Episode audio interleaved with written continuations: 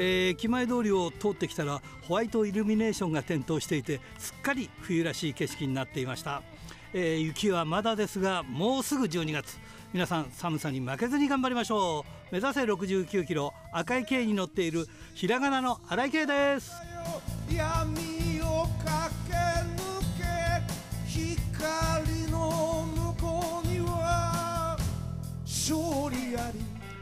札幌のイルミネーションが綺麗なんですがね。一方あのウクライナは電力不足で大変なことになってるそうですね、まあ、これからはねもっともっと寒くなるので大変だよね。早期解決を願いたいところですね、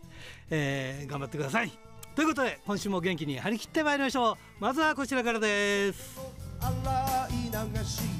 汗と涙洗い流し。一つ一つ噛みしめながら戦う敵は己だけチャンピオンベルトだけじゃない大事なも。のに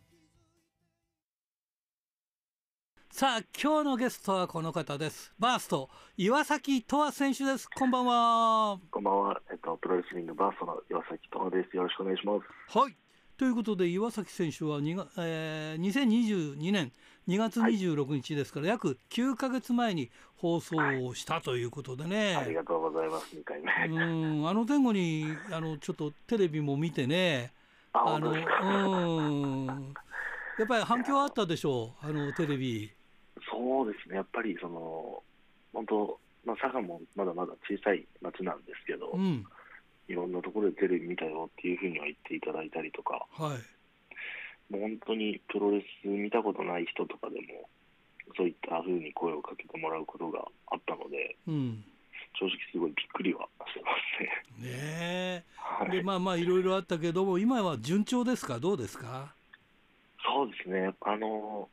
月1回バースト、うん、佐賀県神崎市で興行を行っているのもしっかり毎月1回開催はできていますし、うん、あの佐賀県内の、ね、イベント、お祭りだったりにもお声かけいただいて、はい、もうバースト、うん、そっくりそのままリングを持っていって試合をさせていただくなんてこともあったので、はいは本当少しずつあの認知されているのかなとは身をもって実感してますね、今。その他にもえー、はい、バースト自体がないときは例えば他の団体にも九州の他の団体とか、まあえー、全国の団体とか上がったりするんでしょ？そうですね、とまあ、九州プロレスさんだったり、はいはい、あとグレートさんにも出していただいたりとか、はい、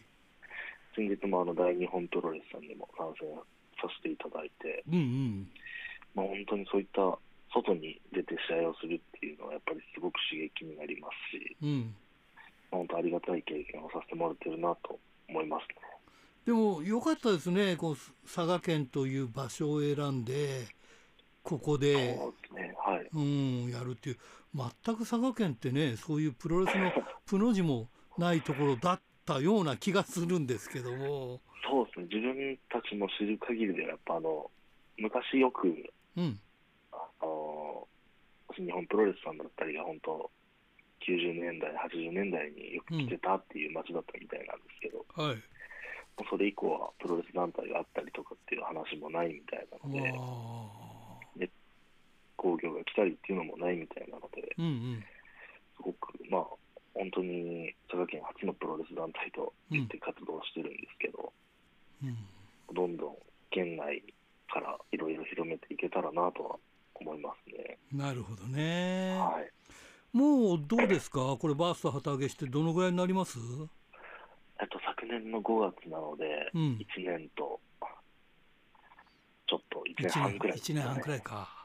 はい、ねで今はその神崎ベースというところで、まあ、自前の、はい、自前の場所でこう、えー、試合を行っているというところですよね。はい、そうです。すっかりもうこの神崎ベースっていうのもあの板についてきたというかもう、ね、皆さんに知られてききてますか？まあ、あの常連さんの方だったりも増えてきたかなというふうに思いますし、うん、まあ、少し場所的には分かりにくい場所ではあるんですけど、うん、まあ、少しずつってもらえてるのかなとは思いますね。うん、うんねあのまあいろんなことであの前々回かな。あの九州プロレスの、はい、えー、バッテンブラブラ選手が出てたんですけども、はいはい、バッテン選手にねいろいろどうやったら会場を沸かせるんだみたいなことを聞いてたりとかなんかそそんなようなことをなんかテレビで見たような気がしたんですけど。そうですねあのちょうど九州プロレスさんに出させていただいた時が、うん、バッテンさんのあの、うん、地元の凱旋の大会に呼んでいただいて、はい。はいで実際そのバッテンさんと阿蘇山選手とフリーウェイで試合をやったんですけど、はい、もう本当にやっぱり試合しててもすごくこの会場のつかみ方というかお客さんのとかっていうのはやっぱすごく勉強になる部分があったりしたので、うん、まあ、それまで全然バッテンさんをね本当 YouTube とかで見る機会しかなかったんですけど。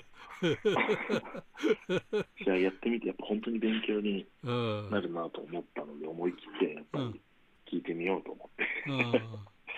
ねえいやそういう意味ではね、はい、やっぱり地元に根ざしたプロレスっていうのはなんか、まあ、強いだけ、まあ、強いことはもちろんいいんでしょうけどそれだけじゃなくてなんかこうやっぱりお互いこうなんかそこで分かち合えるものがないとダメなんですよね。そうですね。やっぱりこの地域の方と距離が近い部分があるので、うん、本当地域の方に支えられてでも本当来てくれる選手の方、お客さんに支えられて成り立っているのがバーストだと思うので、うん、まあ、そういった意味でもやっぱり地域の方にもしっかり感謝して、プロレスで何か返せるものがあればなと思って活動しているので、うんはい、あのー、やっぱりその、なんていうんですかね、プロレスファンは、まあ、一定一定的にはどこ行ってもいるんでしょうけれども、はいはい、それだけではねやっぱりその商売というか、まあ、いろ、ね、いろんな意味広がりにならないんでそれ以外の方もねや、はい、その集めなきゃいけないじゃないですかこの業界。そうですね、はい、うん、だその辺大変ですよね。そうですね。やっぱプロレス見ている知ってるっていう人より、うん、その新しい全く全然プロレスを知らないけどっていう人を捕まえて、でもやっぱりバース見てもらったら面白かったって言ってもらえるだけのクオリティはやっぱりあると思うので、はい、やっぱ来てくれる選手の方も一生懸命すごくやってくれますし、うん、まあ、本当にこの知らない人をどう取り入れるかっていうのはまだ探り探りではあるんですけど難しい部分ですよね。うん。今その神崎ベース常設会場でやってらっしゃいますけど何人くらい入るんですかこの会場は？今はですね、えっとまあ、今、コロナ対策で椅子を減らしたりとか、間隔をしっかり開けて、やらせてもらって、えっと、会場には100 110席くらい並んでますね。じゃあこれ、コロナがまあ下火になってくれれば、はい、もっともっとここに入れられるっていうことですね。そうですね、椅子、あのもう本当、パイプ椅子がずずらっと並んでるんですけど、うん、3方向に、うん、それをもう詰め詰めで並べると200席くらいは入る予定になってます。じゃあいいですよね。その、ね、会場としてはね、まあ、こじんまりとしてるけど、しっかり、はい、盛り上がる会場ですよね。そうです。ね、もともと農業倉庫だった場所なので、はい。はい、スペース自体はやっぱりしっかりあるので、うん、あの僕もあのテレビでそこでやってるのを 見ましたけどね、それって、あの、はい、四方からじゃなくて、3方向にしてるんですか？そうですね、3方向になってます。じゃあ片方はどん付けかなんかしてるっていうか、まあ、壁に近い状態になってるってこと？ですね、もう一面本当に壁が近い状態になってます、ね、ああ、なるほどね。はい、いや、でもね、そういうところでやれてね、いいですよね、やっぱりね。いや、もう、で結構、あの会場の中とかもいろいろ、もう自分の団体になって 好き勝手こだわらせてもらって、うんはい、その参戦していただいた選手の横断幕をちょっと勝手にバーストで作って貼り出してみたりとか、結構来てくれたお客さんが、その横断幕がかっこよかったって言ってもらえてるので。昔ね、はい、中島体育センターが札幌にあった頃ですね、はいはい、中島体育センターの館長がですね、はい、非常に達筆な方でその方がよく墨文字で自分で選手のあのこう横断幕書いてくれたん貼ってたんですよ。はいはいはい、それ名物だったんですよ。ああ、手書金はまたかっこいいですね。かっこいいですね。それで筆文字だから。ああ。締まります。ねも元館長は今元気にしてるのかどうかちょっと分かりませんがなんかマラソンには凝ってましたけどね、えーうん、いいですねそういう感じですか。さて、えー、明けて27日になりますが、えー、はい、月に一遍のその大会があるということで、はい。えー、ちょっとご紹介していただけますか。はい、えー、11月27日ですね、はい、もうおなじみ神崎ベースで大会を行うんですけど、はい、3試合今回は予定してまして、はい、シングルマッチ2試合とタッグマッチ1試合とやっております、これメンバーすごいですよねこれね。今回はですね、うん、えっとバサラの阿部文則さんはいはいはいはい。対横井宏隆選手。あこれ横井宏隆選手ってもっとこれゼロワンですよね。そうです。最近あんまり名前聞かないんだけど。なかなかプロレスをやってるっていうのも聞かないですよね。もともとこれ格闘技もやったりしてましたよね、横井選手ね。そうです、そうです。北海道出身じゃなかったかな、確か。あ、本当ですか？岩見沢出身じゃなかったかな、なんか、そんなような気がしましたけどね。えっと、クマッチが岩崎とは、はい、えっと、バサラの坂戸選手。はいはい。対佐藤浩平。わ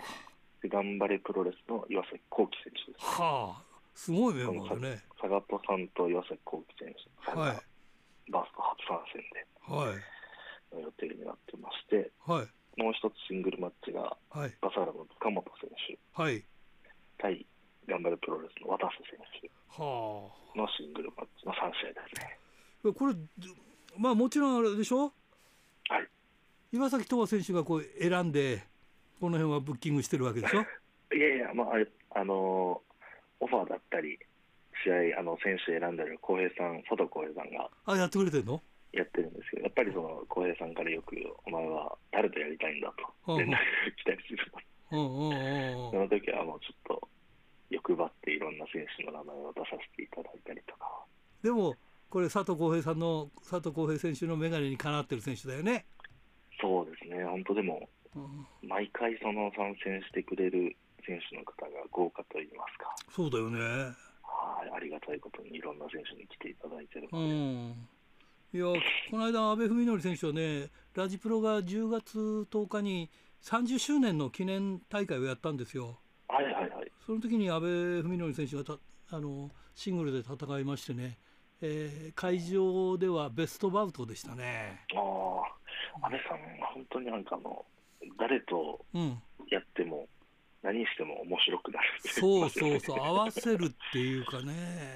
すごいですよねうんいやだからねこれはちょっと楽しそうだなっていうのがねそうですね楽しみですねまあ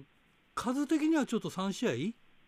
そうですね。うん、だもうもう少しやれるといいんでしょうけれどもまあまあねでもね佐賀でねこんだけ豪華なメンバーでこれを見られるっていうおまけに最近見たことない横井宏隆選手はいやどう僕も最近見たことないからどんなふうに変わ変わってるんだろうっていう感じで。昔あの横井選手は佐藤選手と佐藤浩平選手とあのタタッグ組んでたりとかしたんですけどね。ね。でもあなたがゼロワンいた時代には知らないでしょもう当然。そうですね、もう全然かぶってもなかったんですけど、そうだよね、もちろんあの浩平さんに憧れてた部分があったので、自分は。ああ、そうなんだ。はい、もちろん横井さんとタッグ組んで、うん、あの全日本さんだったり、はいはい、でタッグ取ったりっていうのはすごく。知ってるわけだ。はい。ああ、なるほどね。じゃあそれ、それなら楽しいですね。非常に。もうお会いした時なんか興奮しちゃって。この二人が揃ってるみたいな。そうそうそうわかるわかるわかる。テンション上がりましたね。ねだから今度はそういう人たちと戦っていくわけですよね。そうですね。いや楽しいですね。いやもうありがたいことどうですか？チケットの方はもう大体ほぼ完売に近いですか？そうですね。もう今月は残り指定席も自由席も本当わずかになってます、うん、ああそうですか、はい、じゃあまあこの放送を聞いて、まあ、すぐ開けてすぐですけどもももしよかったらねえー、2時からあ2時半から試合開始ですからねぜひ、ね。えー、佐賀県の神崎ベース、えー、はい、神崎というくらいで神崎市にあるんですね。神崎市です。で神崎町にあるわけですね。はい、はい、ということ。で、まあ、ちょっと北海道の人間が言っても分かんないですけど、まあ、じ近い近い人たちは分かると思いますんで、ぜひ行って、多分素晴らしい試合になると思いますんで、はい、ぜひ行って見に行ってください。ということで、えー、ちょっと時間が来てしまいましたんで、えーはい、次の方を紹介していただきたいんですが、どなたを？はい、えー、私の次はですね、広島のダブプロレスさんの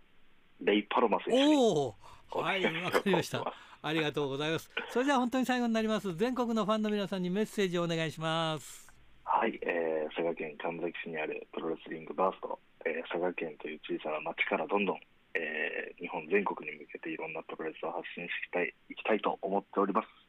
これからもバースト、そして岩崎等をよろしくお願いいたします。ありがとうございました。ドクターはいどうも今週もよろしくお願いします、はい、よろしくお願いします、えー、今週の話題は？はい、今週もあの何もないようであの結構ニュースはありましてですね、ほうほうあの例えばあの、まあ、この番組でも前、このコーナーでもあの申し上げますけど、あのえー、脳梗塞で入院してたリッキー富士さんが、はい。えー、リハビリ病院から退院のめどが立ったというお話ですね、えー、11月29日に退院予定だというお話ですけどもね。それ、リハビリ病院からってことは、もうしっかり、はい、ある程度、はい、自分でせあの生活できる状態になってるってことなんだろうと思うんですよね。はははまあ、それは非常にね、良かったですよね。あそうですね、えー、あのやっぱり、まあ、あの年齢がまだまだね、あの、うん、若いですかね、50代おしまいぐらいですからね、うん、あの回復が早かったんだろうと思いますけどね。でも、そういう病気って、麻痺は残らないんですかね？いや、あのどの程度かはちょっとまだわからないですよね。えーだからまあ日常生活にあの支障がないというのは、どの程度かということは、個人差が大きいと思いますからね。なるほどね、はいはい、うん、まあ、これからもだから、リハビリ続くのかもしれないと思いますよね、あの外来治療でということでね。じゃあ、まあその、人前に出てきて、いろんな話が聞けるようになってからですね、それ分かってくるそうですね、はいはい、大仁田さんは自分の雇用に呼びたいってね、言ってるみたいですけどね、はい、ちょっとが荒いというか、素晴らすごいですね。それにしてもね、うん、えー、できるんでしょうかね。えーそれからあとですね、あのー、あんまりこれ、シュープロモバイルとかに書いてないんで、ですね、はい、あのー、詳細がよくわからないんですが、あのー、なんとミルマスカラスがですね日本の勲章をもらったという話が、えー、あの旭日走行賞っていうんだそうですけどもね、はい、あのスポーツ紙のウェブ版に載ってたんですけども、あの18日、えー、11月18日の、まあ、アレナメヒコっていうね、あの、はい、プロレスの殿堂ですね、メキシコのね。はい、で、えー、の大会で、えー、日本大使館のその駐メキシコ大使の方から、えー、勲章がミルマスカルスに贈呈されたと。まあ、あの贈呈された理由は、スポーツを通じて日本とメキシコの間の相互理解の促進に寄与したということなんだそうですけどね。なるほどね、それは確かにそうそうですね。うん、だからなぜ今なのかっていうのはね、ちょっとよくわからないと、それ以上の情報がないもんですからね。あなるほどね。えー、ただ、まあえー、ただ勲章はね、何十年も後になってからもらうもんですから、まあ、まあ、そう言えばそうなのかもなっていう、えー、まあ、だけどね、そういうあれで考えると、他にもね、あのもらっておかしくない、例えばアブドラ・ブッチャーなんて方もね、あそうだね。もらったっておかしくない、だってあの日本の CM に、サントリーとかの CM に出たわけですからね。そうですね。ただそれ、対メキシコとの国国との間にっていう、その括弧がついてるところがね、ミソですよね。え。ー、まあ、何かね、うん、あのそういうあのくくりがあったのかもしれませんけどもね、そね。それでいうと、例えばね、あの日本に住んで、高円寺の健康ランドに通ってた、あの日本とイギリスの 友好にあの、えー、尽くしたビル・ロビンソンなんていう方にも勲章が欲しかった気がしますけれどもね。ね。あの一つ面白いなと思ったのは、このニュースにあの、えー、皆さんがコメント書いてるコメントの中にですね、はい、あのやっぱりマスカラス有名だなとか、いろんなこと書いて、俺も昔見たとかっていうね、そういうコメントの中に、はい、あの数年前、日本を旅しているというメキシコ人と酒場で隣席になって、いろいろと話をしたと、うん、それでメキシコの何を知ってるかと言われて、ミル・マスカラスを知っていると言ったと、うん、ですね、そしたら、なんで知ってるの？と、あのちょっとあの驚いた顔をしたと。でだけど日本ではマスカラス有名だと、うん、俺より年上の人、まあ、この方はいくつか分かりませんけど、うん、俺より年上の人をまず知ってるし、えー、みんな知ってる、えー、弟のドスカラスも知ってるとしたら あのすごく興奮したというね、すげえと興奮したというですねあのコメントが書いてあって。うん。100人ぐらいがいいねしてましたけどね。なるほどね、えー、まあ、やっぱりね、マスカラスは、はいはい。はい、一時あの携帯の待ち受け、スカイハイでしたからね。うん、ああ、なるほど、それいいですね。うん、そして、そしたら池田大輔選手に、新井さん、趣味悪いよって、あいつの性格知らないのか？って言われて、いや、それ知り 知りませんよっていう話だったんだけど、そうそう、そこまで知らないんでね、え。ー、はいはい、そんなことがありましたけどね。はいはい、それからですね、あの今週気になりましたのはね、あのやっぱりですね、あの猪木ロスといいますかですね。はいあの猪木さんいなくなったということはね、まあ、3月にあのお別れの会が行われるってことが、えー、今週発表されたようですけれどもね、はい、えー、15日、先週の火曜日にあのストロングスタイルプロレスの会見があったんだそうですね。はい、それでうんとまあ、あのここは佐山さんがね、えー、顧問といいますかね、うん、総帥の団体ですからね、はい、えー、佐山さんが会見に出てきて、あのまあ、12月8日に後、えー、楽園ホール大会を開くと。うん。いうことまあ、12月8日っていうのは何かこの団体に並んだような意味があるのかもしれませんけども、ちょっと何とも言えないところではありますけれども、うん、あのそれで、この大会をやはりあの猪木さんの追悼大会としたいというふうに佐山さんがおっしゃって、はいで10カウントゴングもさせていただきたいと思っていますが、うん、これを30カウントにしたいって、いや、なんだそれ。それなぜ30カウントなのかよく分かりませんけども、かなり長いですね、そうするとね。はい、それで師匠が亡くなったことで、太陽がなくなったようにショックでびっくりしましたと。うん、いいことも悪いこともあって、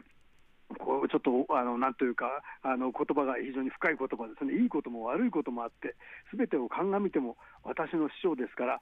なんとも言えない大会になると思います、なんとも言えない大会というのはどういう大会なのかよく分かりませんけども、うん、まああのーいいことも悪いこともあれば、まあ、悪いことっていうことで、あのまあ、お客の側から考えて思いつくのは、やっぱり猪木さんがね、あの新日本プロレス、まあ、橋本真也選手に対してね、はい、その UFO 小川直也をけしかけたという噂もありますよね、うんうんうん、それであのようなあの東京ドームでのその凄惨な試合になったんじゃないかという話もありますし、はい、でいいこともということで言えば、やっぱりあの佐山さんのそのありようといいますかね、うん、えー、格闘技に傾倒して、であのまあ、まだ若手の時代に、えー、マーク・コステロというね、キックボクサーと戦って、まあ、これ負けてしまうわけですけれども、これがね、あの全米プロ空手のえー、と1位だったと思うんですね、このマーク・コステロって方ね、はい。はい、そういう人と若手のプロレスラーが戦ったわけですからね、しかもこれは、うん、えーと、梶原一騎主催の、えー、格なんだっけかな、えーと、格闘技の祭典とかっていうね、はい、1977年だったかと思うんですけどね、はい、そういうリングでしたからね、あの新日本プロレスのリングではないわけですよね。うん、で、まあ、そこからね、あの佐山さん、あのまあ、キックボクシングのジムには元から通ってたわけですけども、はい、えー、巡業にもね、あの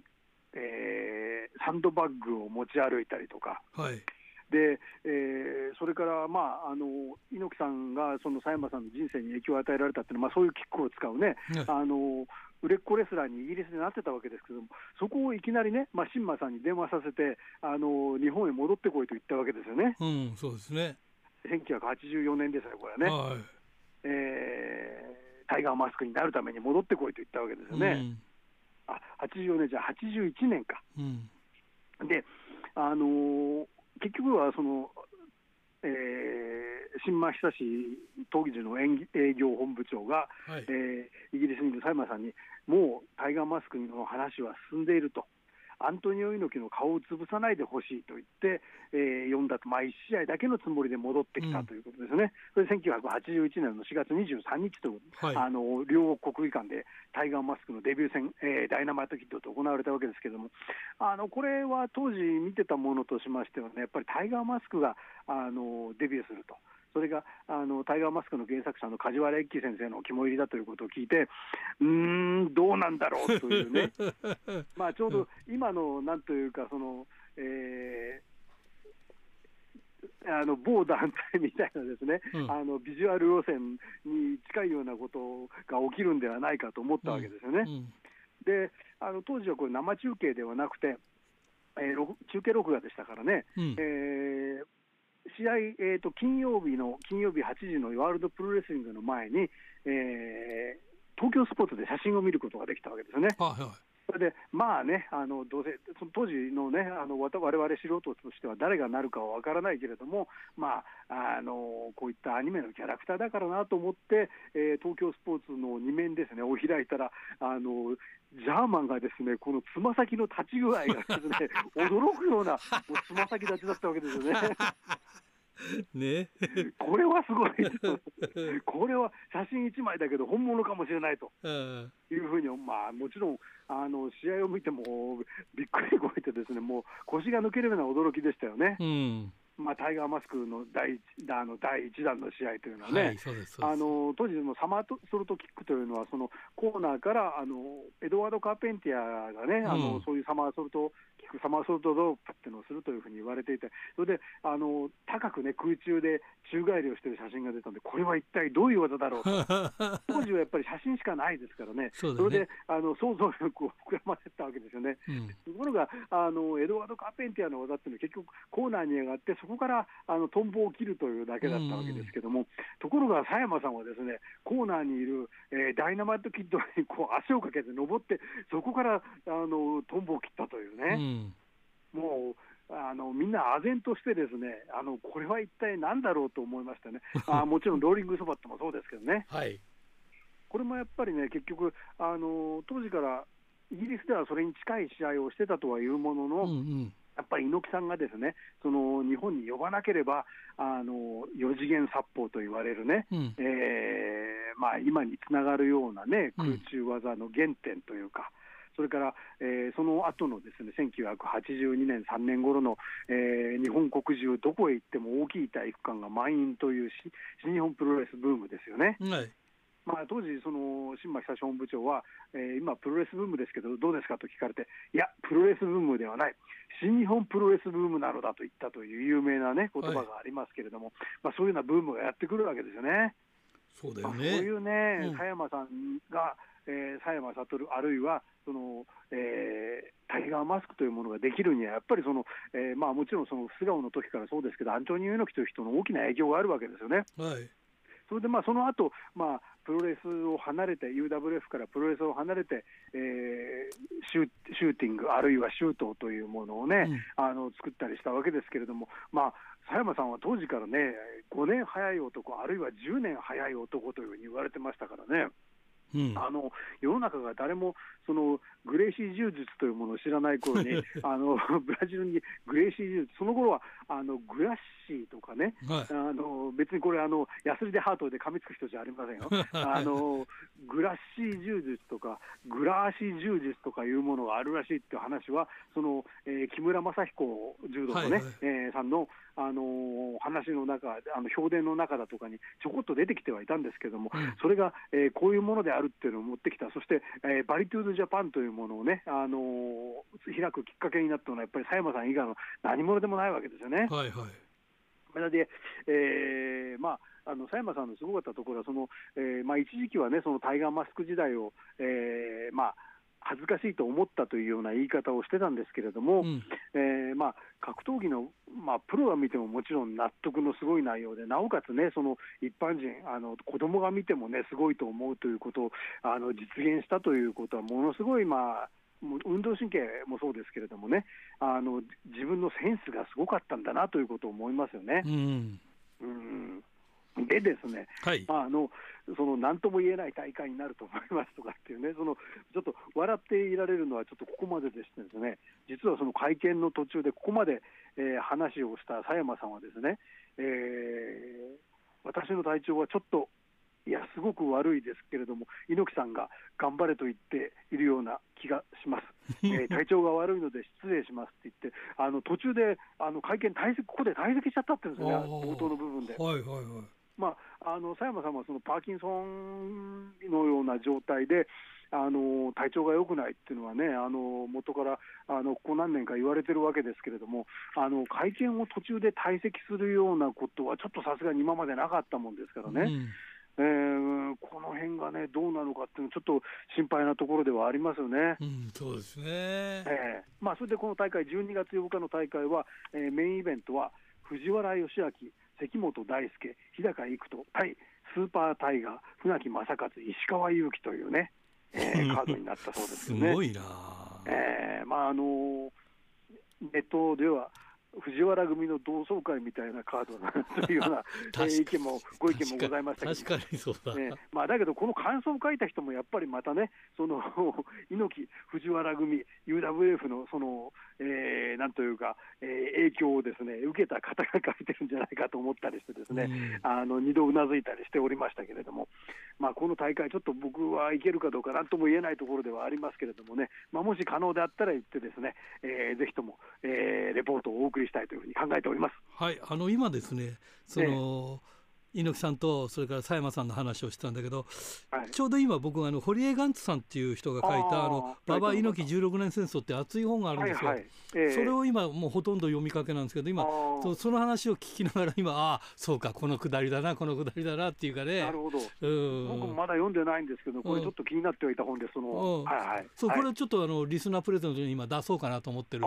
とこだったんでね。まあこれがまああのいろんな意味で点が僕らの知ってる点がこう線となってつながってきてこういうふうになってるっていう話だったっていうことでね。20年、30年そうそうそうですね。今話聞いてて、うん、そうだな、そうだなとまあ、鈴木健さんではないですけれども、プロレスは長く見るほど得をするジャンルというね、そうですねよく言われますけどね。はい、はい、ということで、来週も一つよろしくお願いします。よろしくお願いします。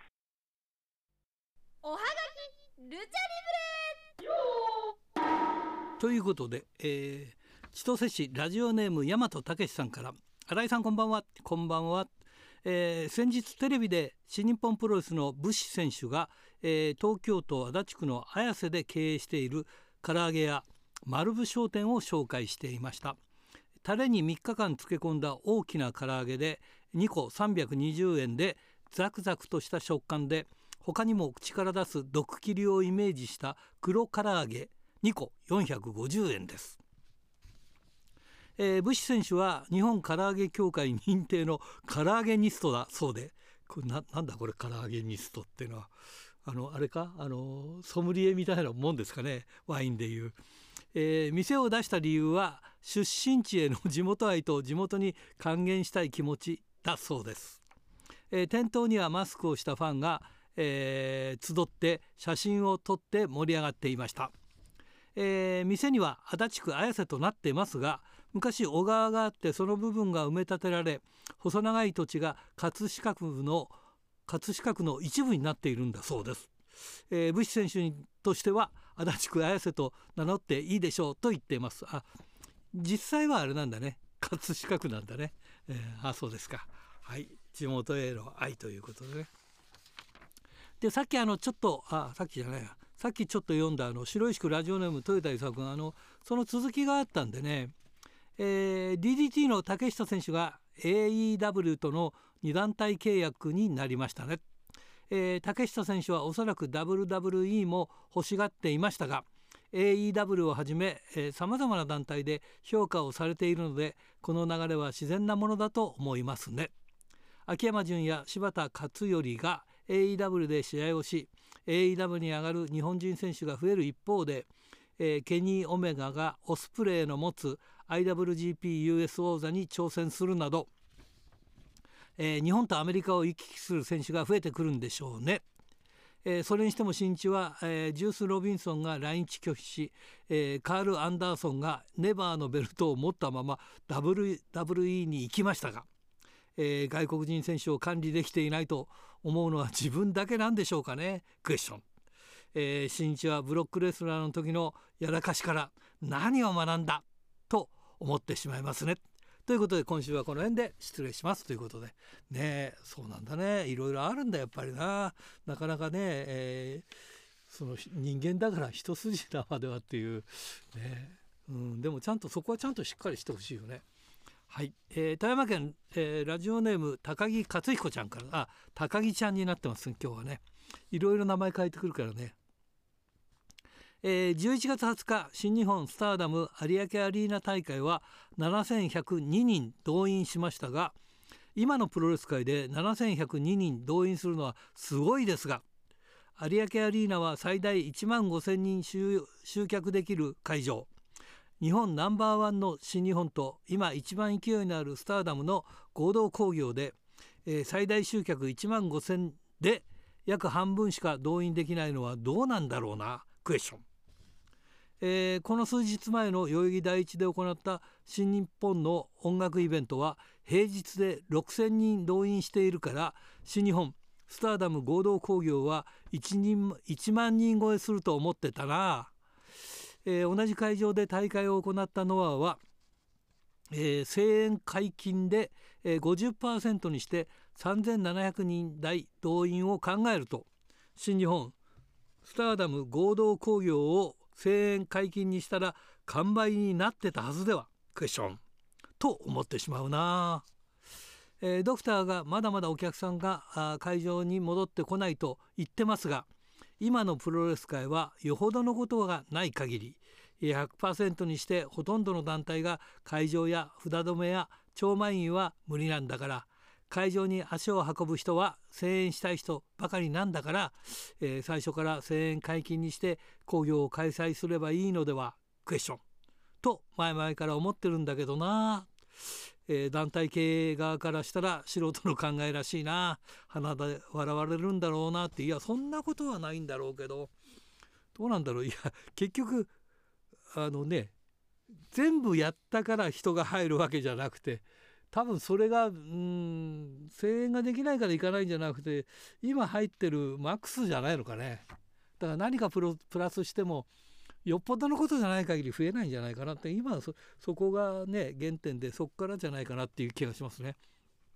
えー、清田区金崎正史君からですね。先週の週プロに11月10日の琉球ドラゴンプロレス新宿フェイス大会で怪奇派女子プロレスラーの七種という選手が出てました。えー、正体はハイビスカス・ミー選手の別人格とのことです、えー、鎌を持って入場して襲いかかり突然吐血したり会場は阿鼻教官だったそうです、えー、写真を見るとベアフットでコスチュームは雰囲気があります。来年は北斗のリングで見たいです。クレインさんよろしくお願いします。ということですね。えー、それからこれ江別市志田義友さんから新井さんこんばんは。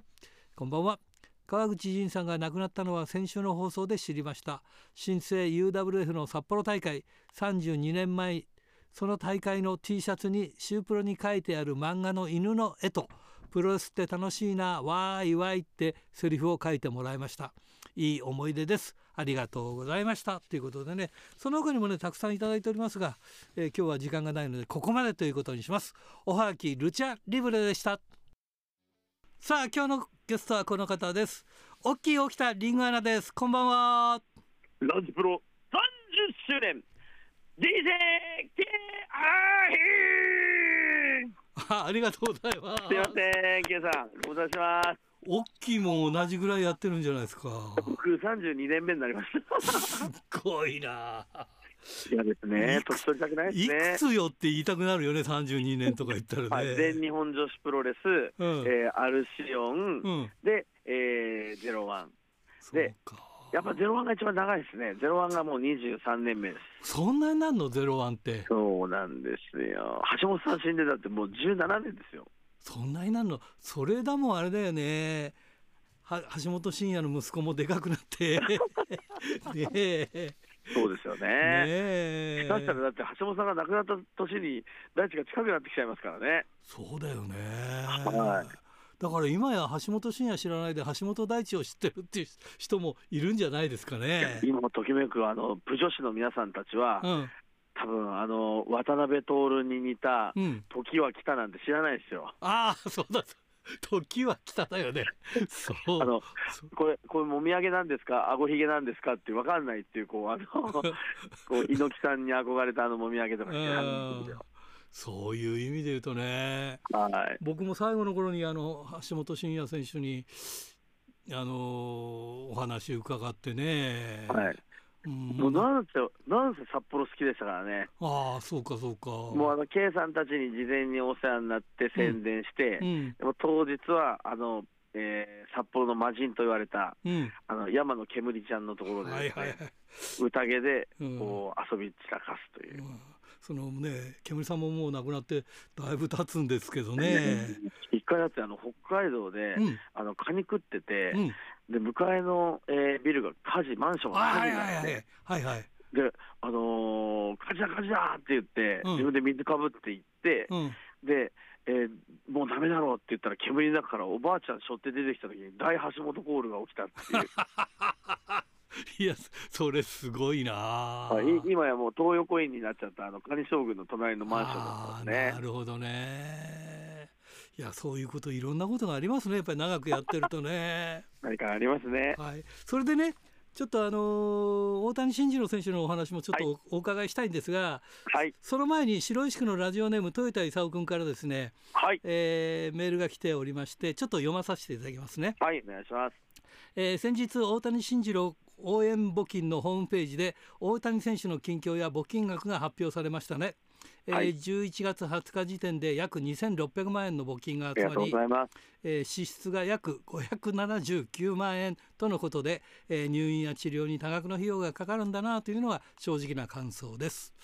えー、この募金額が多いかは分かりませんがこの手の話になるとプロレスファンに向かって「お前らちゃんと募金しろよ」と偉そうに言う人間が一定数出るのですが、えー、物価高で大変なこのご時世無理のない範囲で募金してほしいなと思います。えー、大谷選手は首から下は麻痺状態とのことですが顎を使ってスマホを操作する装置で、えー、最後の最後まで絶対に諦めずに戦わせていただきますとツイートしているので大谷慎次郎を応援していきたいなと思います。ということなんですよ、ね、ありがとうございます。さあこれに補足してどうなんでしょう？今大谷選手の状況の話。そうなんです。あのね、はい、実は僕もあの4月の10日、はい、大谷バーンって言って声かけて以来、はい。えー、会ってないんですよね。あ全然会ってないの？そうです本当にね、この僕らを去年から苦しめるこの未曾有の敵、コロナという、ははは。この敵はね、本当にまあ、強くて、うん、えー、まあ、どうしてもやっぱりそういう内臓、えー、肺に、えー、そういう菌がいっちゃったりすると大変なことになるからということで、もう本当にご家族が検査をして、検査をして、えー、兄弟あの奥さんだけが会えてて、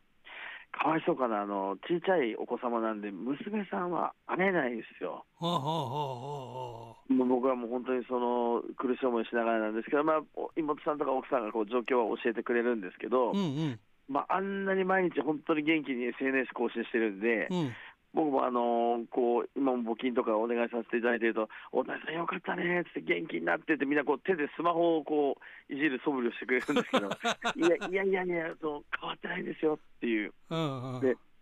やっぱりもう本当にあのブッシュ赤レドつまじゃないですけど、うん、えー、あの本人、うん、その元気ですっていうのをこうえー、みんなに悲壮感を漂わせないようにこう出してくれてるんで、あなるほどね。あのいつもの元気な大谷のツイートとあんま変わらないんですよね。ただ、本当にその1行打つのに、うん、やっぱりもう何時間もかかって、でこう床ずれっていうんですか、この、はい、わかります、わかります。ずっと寝たままになってなっちゃう、はいはい、まあ、本人気づかないんで、まあ、感覚がないので、うん、もう看護師さんたちが、その LINE もだめよ、そのもう時間やっちゃうと、でなんですか、もう骨がおしの皮を突き破るぐらいの、もうそれぐらいになっちゃってたらしいです、大出血で。本人あの感覚がないので、ええみたいな。ファンにメッセージしなきゃいけないんですよ、もういい加減しなさいって言って、まあ、本当にでもそんな中でも皆さん、LINE 打っていただいた方には返しさせていただいたり、あの本当にちょっと本人、頑張ってまして、うん、ただ、逆に言うと、その今の頑張りが彼を支えてるものでもあるので、はいはいはい。いや本当に皆さんの頑張ってっていう声あの、一緒に頑張りましょうっていう大谷へのその反応っていうのは、本当に本人にとっては大切というか、ありがたいことで。あ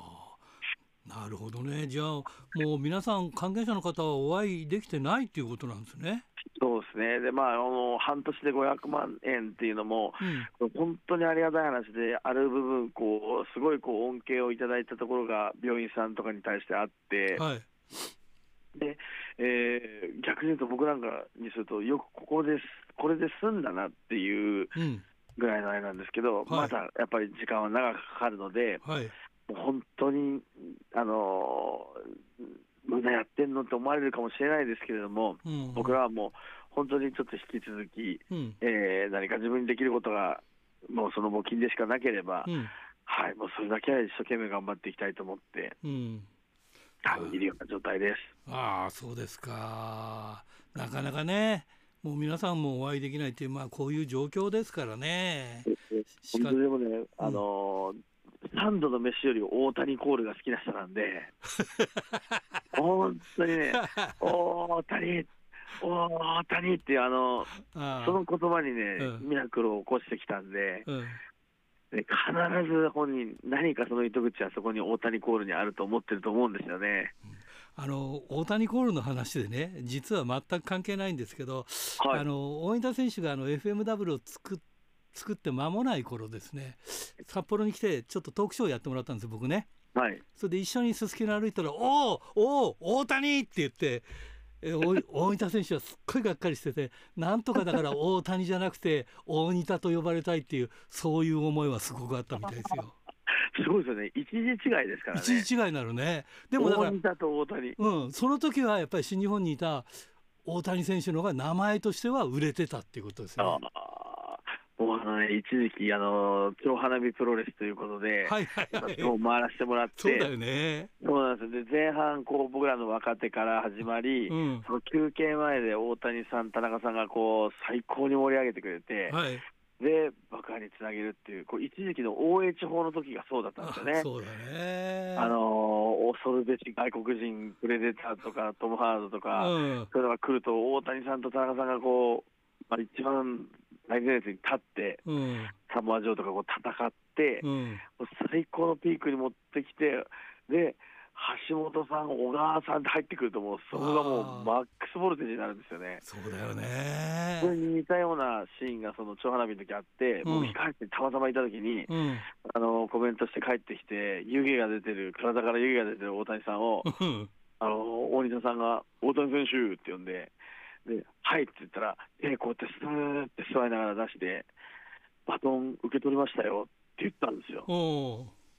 はい、ありがとうございますって言って、もう要は会場中を温めておいたんで、うん、大谷選手たちが。もうそこで大仁田さん入ってきたら、やっぱもう大大仁田コールですよね。そうだよね。そういうのがこう片田舎で行われてたんで、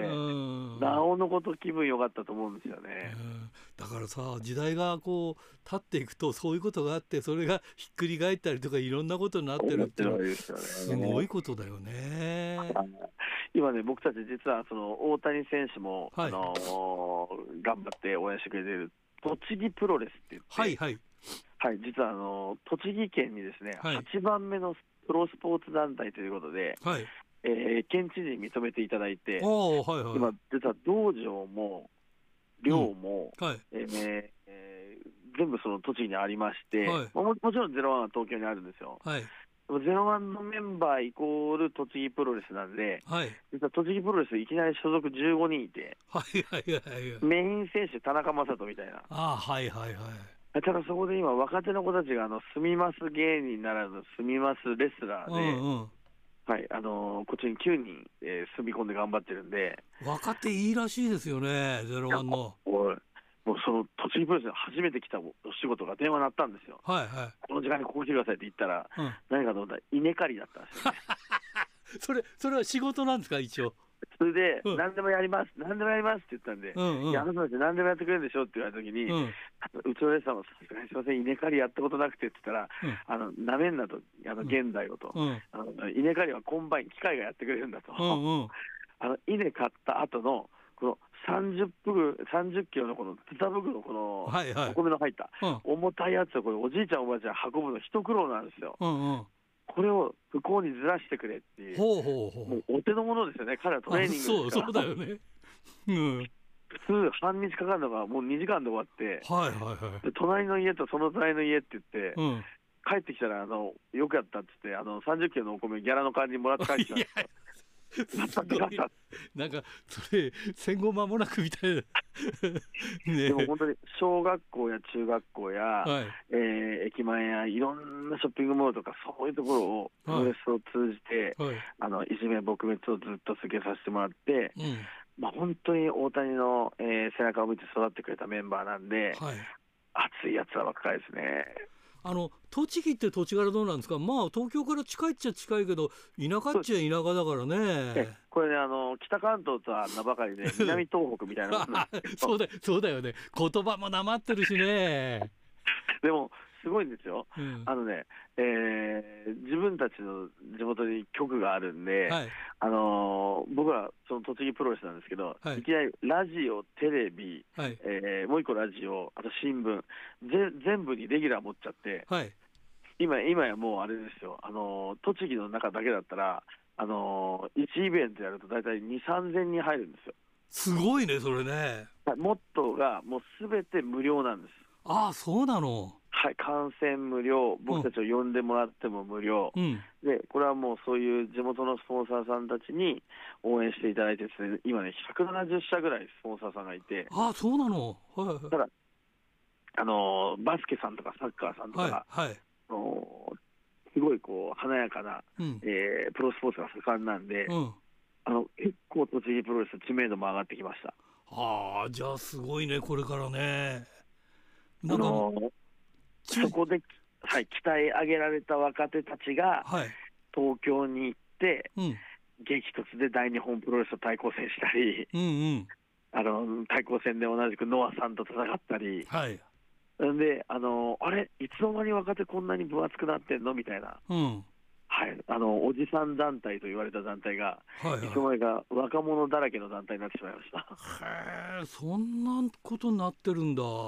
面白いですね、ケさん、たまに本当に、ちょっと栃木一回見に来てください。いや、だからその170社のね、スポンサーがいてっていう、ああ、そういう成り立ちがあるんだ、じゃあ、スポンサーが毎月いくらか出してくれれば、運営はしていけるっていう話なんだよ。いいわゆるこの九州プロレスさんとかと一緒で、うんうん、毎月、あの勝手に引き落としなので、うん、まあ、当然一番あの170っても一番多いのは1980円という月額のあの タコの形なんですけど。いやそんなもんなのいやでもねこれがねすごいんですよ。その方たちがやっぱポスター貼ってくれたり、あの PTA さんに言ってくれたり、はい、もう本当にあれよあれよともう埋まっていって、うん、もう本当に休みなくなんですけどでもやっぱり一番大切なのは大谷があれした規律と礼儀と礼節で、うん、あのプロレスを通じて、えー、関わった人たちは、あプロレスさんはさすがに礼儀がなってるなというようにしなきゃいけないということで、うん、まあ、本当、地域のお掃除とか。はいはいはいはい、もうだって子供たちがあの朝、えー、歩道を歩く時のあの黄色い旗振りとかまでやってますからね。なるほどね。いやいや面白いんだけどもうあっという間に時間が来てしまったんでね。すいません。あの来週ももう一回出てくれませんかね？ちょっといいですね。そのその話続きでお願いできますか？ありがとうございます。じゃあ一旦ここで切りますんで、えー、全国のファンの皆さんにメッセージをお願いします。はい、えー、大谷慎次郎が皆さんと一緒に頑張りましょうと、えー、メッセージを、えー、出してくれています。本当に皆さんプロレスで一緒に頑張りましょう。32101さて先週のプレゼントの当選者を発表しましょう。先週のプレゼントは久江の匠のしめ鯖を1名様にということでした、えー、当選したのは芦別市ラジオネームミスター油谷さんに当たりました。おめでとうございます。さて今週のプレゼントはモンドセレクション金賞を受賞した久江の匠のしめ鯖を1名様にプレゼントします。どしどしご応募ください。メールアドレスは rpro.hbc.co.jp ファックスは011-232-1287宛先は郵便番号060-8501どちらも HBC ラジオラジプロと書いてください。来週木曜日必着です。インターネットで聞き方は HBC をクリックしてください。ということでいよいよ年始が年始はね年末が近づいてえー、来ておりますがいつもあの年末年始のプレゼントを出すんですが今から集めております、えー、今回はプロレス本をいろいろ集めておりましてね天竜選手のそれからあの新日本の王冠選手、えー、それから今あの猪木馬場、えー、16年戦争とか、まあ、そういった類の本をいろいろあのももらっておりまして、えー、これを出したいと思いますのでぜひお楽しみに。ということでいつものようにお相手は赤い慶に乗っているひらがなの荒井敬でした。それではまた来週までさようならいつも